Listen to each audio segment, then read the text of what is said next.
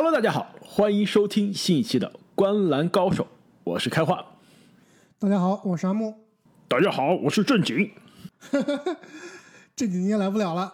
没错，这正经，因为昨天晚上他心爱的枸杞哥和他心爱的库里啊，这个非常遗憾的输给了老詹领衔的湖人队，这正经这悲痛欲绝是吧？今天请假了，请假去出海钓鱼去了是吧？说不定还能遇到已经被淘汰的球哥，或者是这个鲁迪盖伊是吧？马刺和黄蜂这些最近刚刚被淘汰的球队啊，很可能在这个沙滩上遇到非常失落的正经。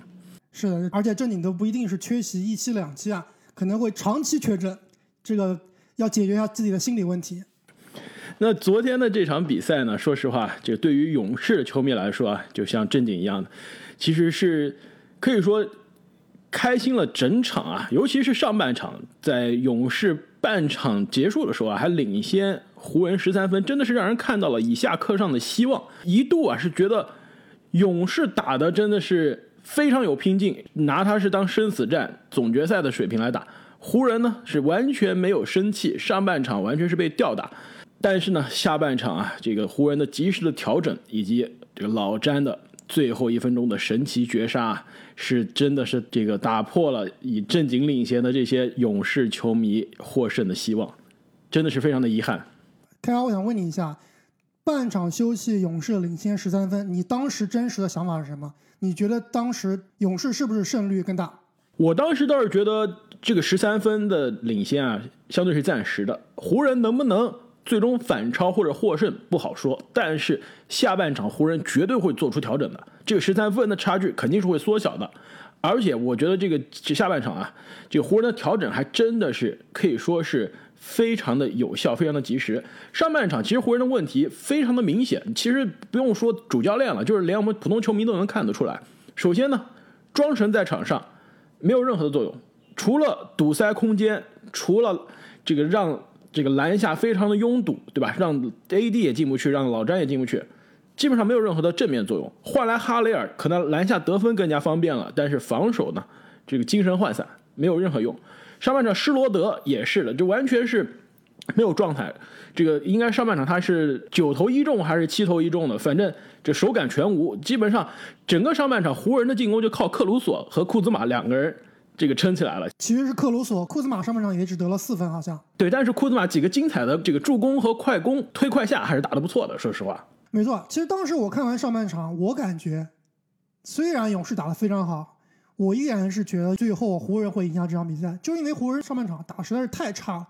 不光是你刚刚说的这几个装神的问题啊，包括哈利尔的问题，我觉得最关键的是他们两个双星啊，AD 和老詹两个人集体拉胯。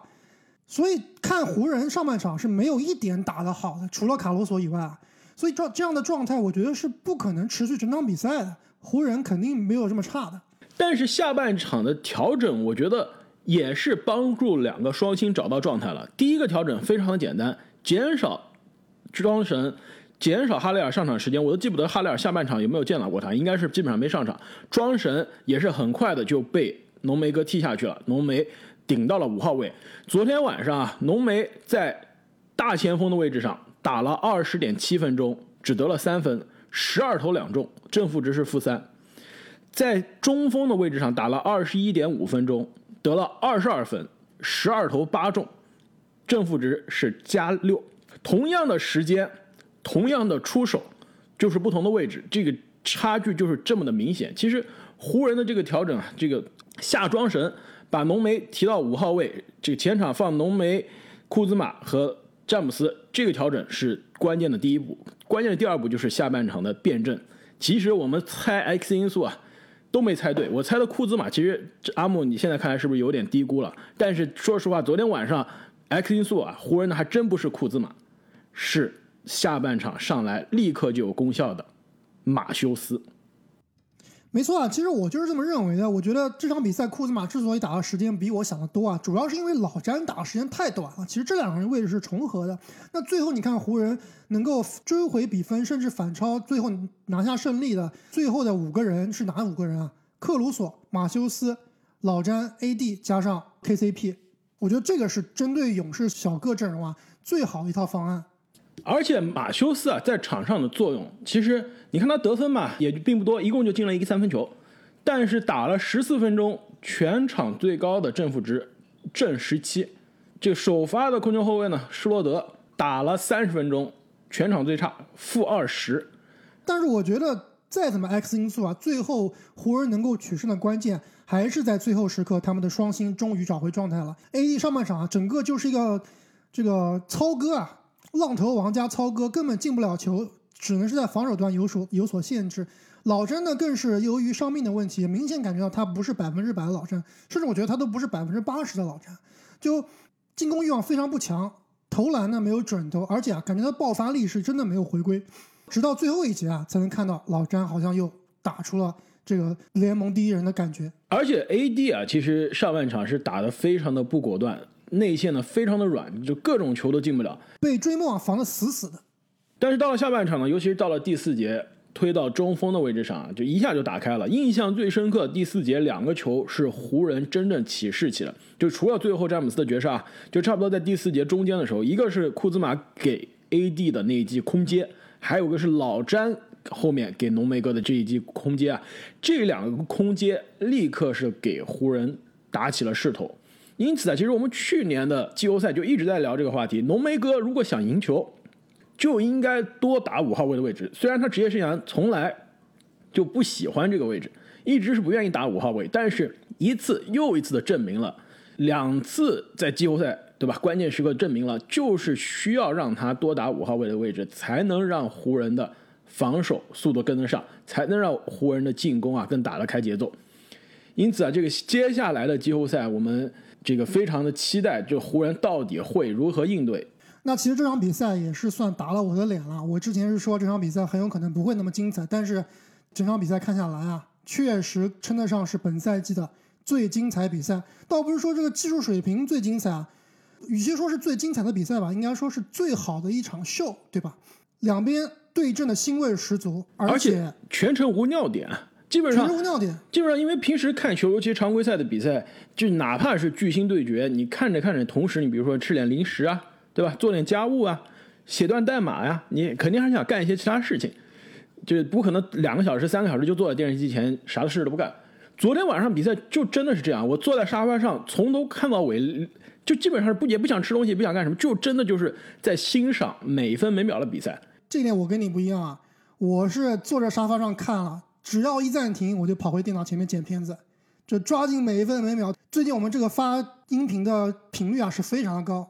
那昨天晚上我也是在这个暂停的间歇期啊，一直在剪片子。但是确实这场比赛真的是全程无尿点，而且我觉得最关键的是什么呢？这场比赛它有话题性，对吧？有争议。那有争议的比赛，最终才是最会被大家所记住的。没错，就包括。这个追梦对于詹姆斯在第四节最后时刻的犯规，对吧？有球迷觉得这这不是冲着脸、冲着眼睛去吗？这至少要恶意犯规吧？但也有球迷觉得，其实追梦他双手一直伸直的，相当于是詹姆斯上篮撞到了追梦的手上。虽然这个最后感觉很痛啊，但是也不像是故意冲着脸去的。其实。各方的说法其实看上去还都有道理，的确，这个判罚，而且是在比赛最焦灼的关头啊，对于裁判来说也是非常大的压力。没错，我觉得这个犯规啊，是不是恶意的？我觉得也不好说。但是我肯定，追梦肯定不是冲着球去的，对吧？我感觉啊，他这球很有可能是像当年这个巴蒂尔防科比啊，就是我不防你出手，不防你的出手点，我遮你的眼睛，我遮你的脸，不让你看到投篮的轨迹。我觉得追梦是想这个事情的，但是要知道这个遮脸打法，很有可能是有风险的，很有可能会碰到对方的脸。那关于老詹那个倒地啊，我觉得我不知道开发你认为老詹有没有演戏啊？我觉得这肯定从视频上来看，的确是被打着了。这个痛不痛我不知道，看上去应该还挺痛的。但是呢，老詹他的确肯定是在倒在地上之后啊，还是把他这个痛苦啊稍微。这个夸张了一下，我觉得这是正常的，就要跟裁判相当于去卖这个哨子嘛，对吧？你需要告诉裁判，他这个犯规是非常严重的，我我很痛苦。我觉得这绝对是有一定的这个演技成分，可能真的是戳到眼睛了。但是我不知道你打球的时候有没有被戳到过眼睛啊？我觉得戳到眼睛以后那那种疼痛啊，绝对不是倒在地上打滚的那种疼痛，对吧？你的肢体语言应该不是那样子的。最后老詹还用这个腿啊在那怒捶地板，感觉是自己下半身啊受到了巨大的伤害一样。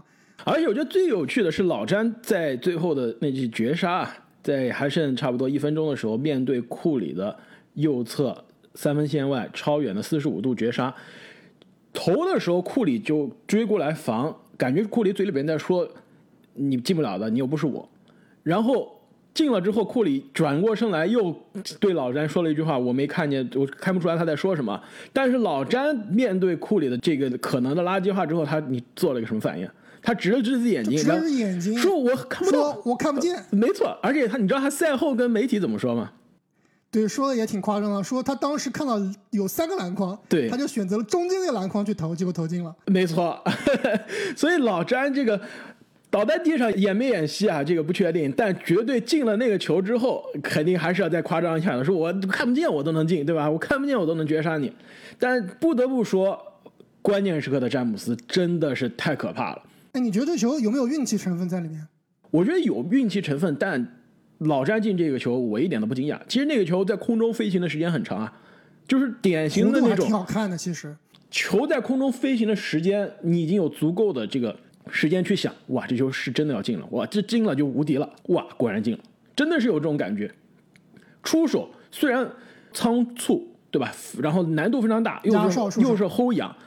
但真的是感觉一出手就有了，而且同样的角度啊，其实是我们后面的那球进了之后也是发了微博啊，这个同样的角度，同样的剧情，对吧？第四节这个生死大战，两方打平，还剩一分钟，右侧四十五度三分线，当年二零一六年的总决赛第七场，欧文同样的位置，在库里面前进了一个，库里防守的姿势从照片上看都一模一样的。老詹今天又还了一个，这个真的是对于库里来说真的还挺痛苦的。而且赛后有记者还问了库里说：“你整个赛季啊都是以这样的方式打破你对面防守者的心，对吧？打让他们非常的伤心，各种无理远射。那现在你被老詹相当于是以牙还牙了，你是怎么想的？”库里说：“哎，没办法，五年之前同样的事也发生在我身上。”他自己还真这么说啊？是的。我觉得当时老詹进了球以后，库里是表情非常沮丧，跟老詹老詹说了什么？我感觉他说就是“我靠，这也太假了吧，这也能进？”我觉得这球老詹进球确实是有一定的运气成分的。但是呢，你不得不承认，运气也是实力的一部分。而且，往往最伟大的球员啊，他身上的运气都不会差，都是关键时刻被老天眷顾的。没错，都都说了，你真正运气好的人，就是做好准备的人。你有时刻准备好迎接机遇啊，你的运气才会好。那最后就是把正经逼出。去旅游啊，就是不敢上节目的一球。那勇士其实最后防下湖人的最后一攻，然后当时抢到篮板，把球交给库里的时候啊，还剩十秒钟的，那好像又发生了一个惨案。就是我不知道开花你怎么你怎么看最后勇士的一个进攻啊？为什么没有叫暂停？为什么最后是这么仓促的一次传球，导致最后失误，葬送了整场比赛？其实不是失误啊，是勇士明明有十秒的时间组织最后一次反击，但是呢？很明显，全队都知道，全场都知道，全世界都知道，这球是要给库里的。毕竟落后三分，你你要投一个扳平的三分球，真的就是给库里。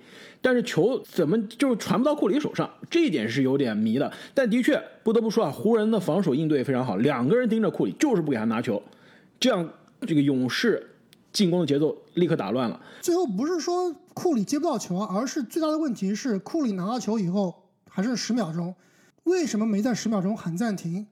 为什么？被逼到两点几秒才喊暂停，那当时发到底发生了什么？我觉得，其实最后这一分钟啊，我又反复看了好几遍。当时是库里拿到球以后啊，科尔在场边两手一挥，让库里快速过半场。其实当时我看赛后很多球迷质疑啊，为什么当时不叫暂停？但是我记得科尔是有这个习惯，就是他关键时刻他不喜欢叫暂停，因为他们有库里嘛。很多情况是库里拿球直接强推前场，那。不让对方啊布置好防守就打一个措手不及，但是这球其实库里拿到球以后啊，湖人是退防的时候，基本上是有三到四个人是包在库里身边的。当时库里是在后场啊停球停了四到五秒，然后不得不把球由于包夹不得把球交给队友。当时科尔看到库里没有办法过半场，也没有及时叫暂停，白白浪费了四五秒啊，导致最后喊暂停的时候两秒多。所以我觉得这个球啊，科尔和库里两个人都有责任的。科尔。看到场上的形势，应该提前叫暂停。那库里呢？碰到包夹，他他在那愣神愣了几秒，这个时候反应也是有点慢的。那包括呢，其实最后两点几秒的前场边线球发出来呢，也是一个失误。可以说湖人那球防得非常的好，两个人盯着库里，让他从这个禁区兜出来接球啊，非常的困难。兜出来之后呢，AD 浓眉哥也是非常的卡好了这个传球的路线，把传球干扰了，导致啊勇士最终这个扳平比分的希望彻底破灭了。那这场比赛打完以后呢，湖人。排名第七将面对下一个对手，将是面对太阳，也是我们这期啊主要讨论的话题。那勇士这边呢，不得不跟战胜马刺的灰熊啊打最后一场生死战，谁赢了，谁将对阵西部排名第一的犹他爵士。那么就让我们来看一下季后赛首轮的这组对决，排名第二的太阳对阵刚刚进入季后赛的排名第七的湖人队。同样，我们是会来分析一下这两支球队在这组对决中的优势和劣势，以及两边的 X 因素。最后，就我和阿木也会给大家给出啊我们心目中的这一组对决的结果预测。那么，首先让我们来看一下排名第二的菲尼克斯太阳。阿莫，你觉得如果太阳可以在这组对决中胜出，需要依靠他们什么样的优势？我先说一下太阳和湖人队在本赛季啊，一共是对战过三场。那太阳总比分呢是二比一领先湖人，听起来好像太阳是占一定优势的。但是你细细看这三场比赛啊，湖人唯一赢了一场，是最近啊浓眉复出打的最好的一场比赛，四十二分十二个篮板，三个抢断，三个盖帽。那输的两场呢，一场是没有 AD，一场是没有 AD 也没有老詹。反观太阳这边呢，基本上每场比赛啊都是全员出战的，所以。湖人的全员和太阳的全员对战，本赛季是基本上没有看到的。那湖人这场比赛赢了勇士啊，打太阳是远远比打爵士要好的。最主要原因是，我觉得太阳在面对湖人这个对位上，自己是比较吃亏的。硬要说太阳的优势呢，我觉得啊，应该就是他们的健康，以及有这个一个礼拜的休整时期。我们之前说篮网队啊，主力球员在一起磨合的时间非常不够。包括湖人这个赛季呢，也是伤病不断，现在他们的状态也是在调整。那太阳基本上一个赛季主力都是健康的，在一起磨合的时间非常长，战术的演练呢也是非常的熟练，所以我觉得太阳的优势就是他们准备的非常的好。这点我非常同意啊！太阳可以说是本赛季最健康的主力、最健康的球队之一了。基本上他们的这个主力轮换的阵容啊，磨合的也是非常的有效。几乎所有的主力都是出场了，这个七十二场常规赛打了接近将近七十场，最少的可能就是克劳德也打了六十场，所以对于这支球队来说呀，这个湖人这边显得就有点仓促了。这其实如果把庄神对吧，刚新晋加盟的庄神作为他的主力首发五虎的话，这首发五虎基本上是没见过他们在一起打过球的，要么是詹姆斯受伤，要么是。浓眉哥受伤，要不然呢是之前没有庄神，那所以太阳的这个阵容完全不需要磨合，现在呢又有了充分的休息的时间，应对湖人是相对比较从容的。但是啊，我觉得太阳他的优势还是他上面那一个球员，那个男人，改变球队历史命运的男人。其实印象中太阳已经是久别季后赛。非常非常久了，对吧？这个纳什时代之后，就几乎在季后赛的舞台是看不到太阳的。那那个男人的到来，把这支季后赛之外的球队，曾经的西部的云南球队带到了西部第二。我觉得他就是太阳，如果有信心是在季后赛走得更远的最大的保障，克里斯保罗。而且，如果从对位的角度上来说啊，湖人这边我还真不觉得施罗德能防得住克里斯保罗。昨天施罗德的状态就很明显，非常的糟糕啊！进攻投不进就算了，就你说他手感不好，也就手感不好吧。防守绝对是拉后腿的，这个拖后腿的存在。如果他面对对吧去年的队友更加老辣的克里斯保罗，我觉得施罗德啊，这很可能被保罗打得团团转。没关系啊，不用上施罗德，你看打库里是上的谁？卡鲁索 KZP 防库里对吧？我觉得施罗德在这个系列赛很有可能打的时间还不如卡鲁索多呢。我这点我还真同意啊！其实这个你已经把我后面想说的湖人的非常大的一个变数说掉了。我觉得这个系列赛很可能克鲁索啊是真正的湖人的制胜的关键，就是在对克里斯保罗的防守上。但是我觉得 KCP 和马修斯可能更多会用在针对布克的身上。那说完了太阳的优势，你觉得湖人的优势在哪里呢？如果我说湖人的优势是他们的那个男人，是不是有点太老套了？哪个男人？那就庄神吗？马克加索尔。其实我也不知道他为什么没上场，我也挺好奇的。感觉加索尔应该是比庄神在这场比赛里面好用一点，对吧？比庄神、比哈雷尔可能还都好用，但但说实话，还是那句话，如果湖人想赢，就少上中锋，就让浓眉哥打中锋就行了。那你的那个男人到底是谁呢？我的那个男人，其实我原来想说的是詹姆斯啊，但是简直太老套了，我决定还是选另外一个男人，就是浓眉哥。其实想一想，太阳这边到底谁对位浓眉呢？如果是对吧？按照湖人的常规首发，浓眉打四号位的话，那是克劳德防浓浓眉。那去年其实我们也看到过了，这基本上是一个没有办法防的，对吧？身高身材都没有任何优势。如果浓眉真的是我现在就多打五号位了，艾顿职业生涯到现在从来就不是以防守见长的一个中锋，对吧？面对浓对面又高又大的浓眉啊，真的是防守是非常的吃力了，所以。我觉得这个对位上浓眉的对位优势是非常的明显的。其实你说到这点，倒是我的太阳的 X 因素啊，就是到底谁来防浓眉？卡明斯基。那其实现在 AD 的状态啊，我感觉谁防都无所谓，进攻还是比较拉胯的，三分球基本上没有。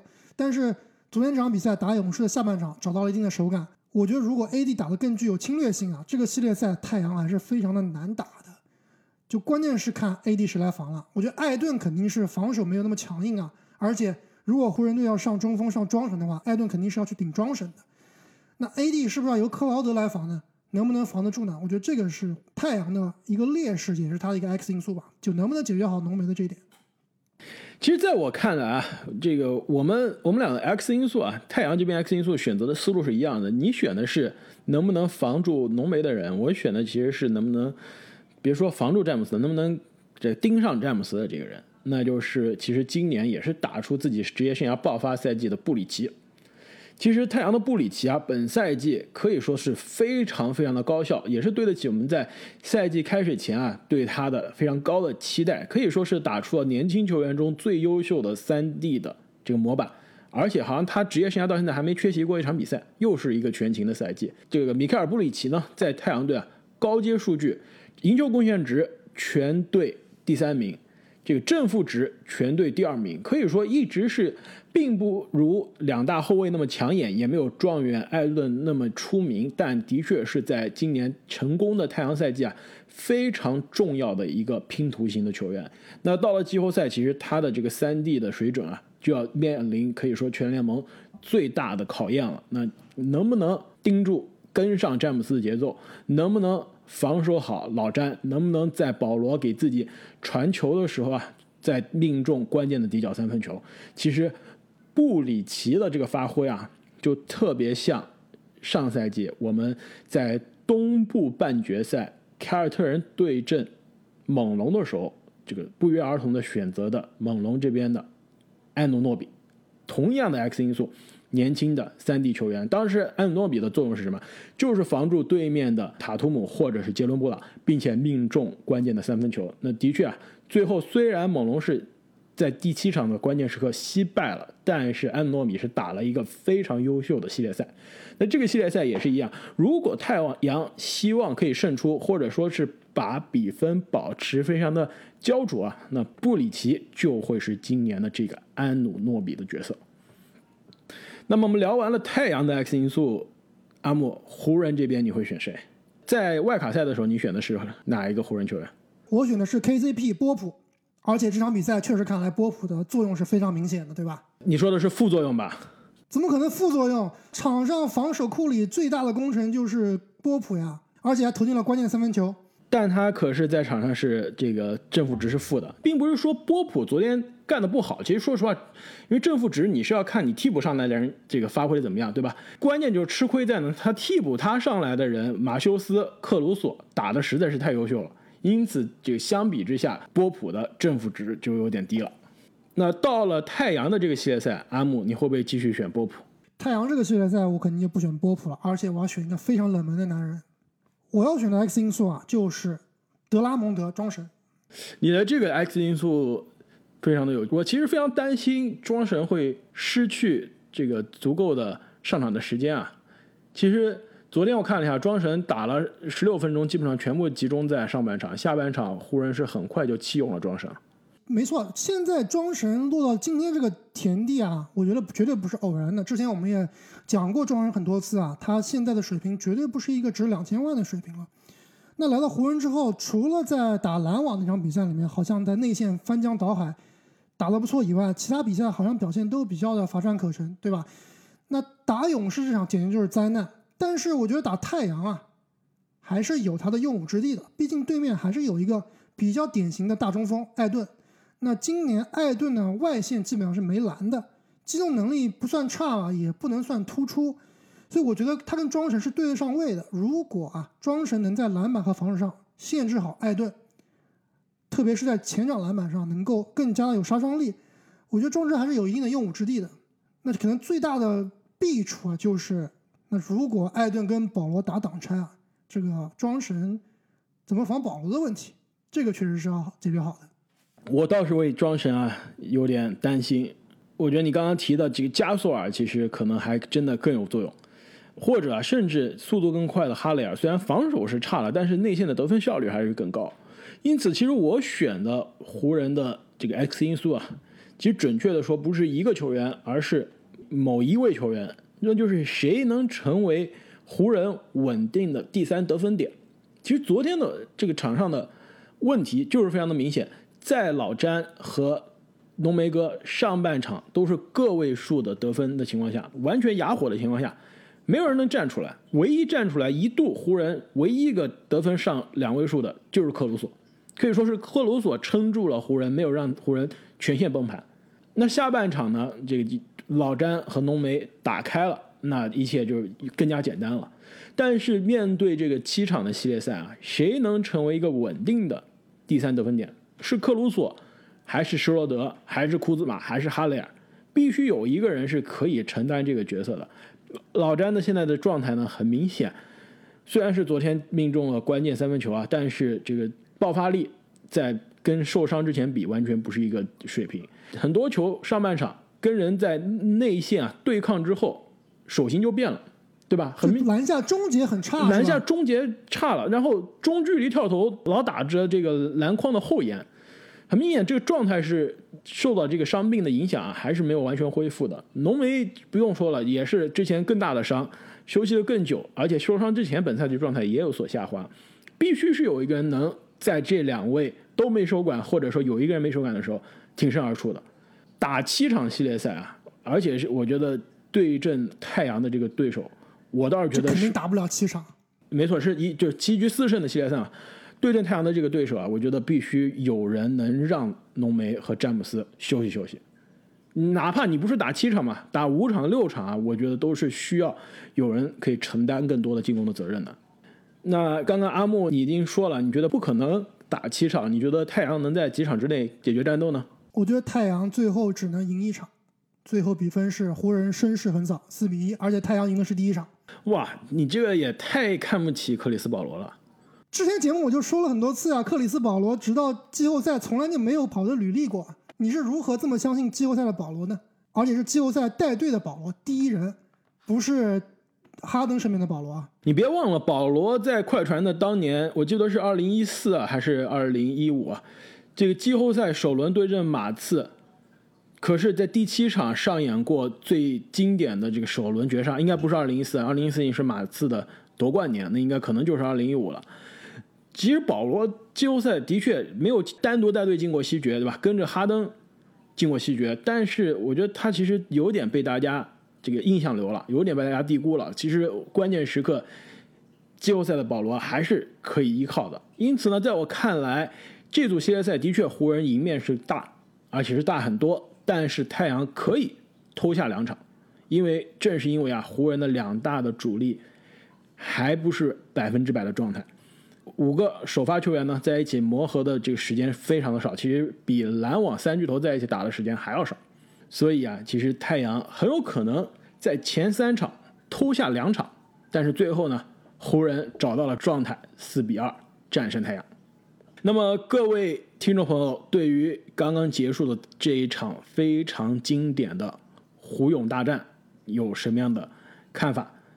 请大家在留言区中告诉我们。如果对于这一组这个太阳和湖人的对决又有什么样的观点呢？也别忘记告诉我们。也不要忘记关注我们的新浪微博。这开花们很快就要去名人堂的这个博物馆了，想看开花爆照的朋友啊，一定不要忘记关注我们的微博。还有在度假的正经对吧？正经我们是不是应该把钓鱼的照片发一发？是？没错，我们是不是应该让正经发一下他的游艇照啊？哎，我我们刚刚聊太阳，忘记了，我们帮正经选一个他的 X 因素吧。大家好，我是正经。我选的 X 因素就是太阳队的卡米斯基，你知道为什么吗？因为他们都喜欢游艇。没错，因为他们俩都是游艇大神，是吧？那我也帮正经预测一下这个对决吧。我预测太阳队零比四被湖人横扫。我觉得还真的挺像的。你是说我学的像吗？我觉得你的这个预测还挺像的，非常不是。我觉得应该他会说太阳横扫湖人，对为他的枸杞哥，为他的库里报仇。那么本期节目我们对于。太阳和湖人的季后赛的前瞻就聊到这里，再次感谢各位听众朋友们的支持，也希望大家呢可以给我们的节目打一个五星好评。那今天我们就先聊到这里，我们下期再见，再见。me, I'm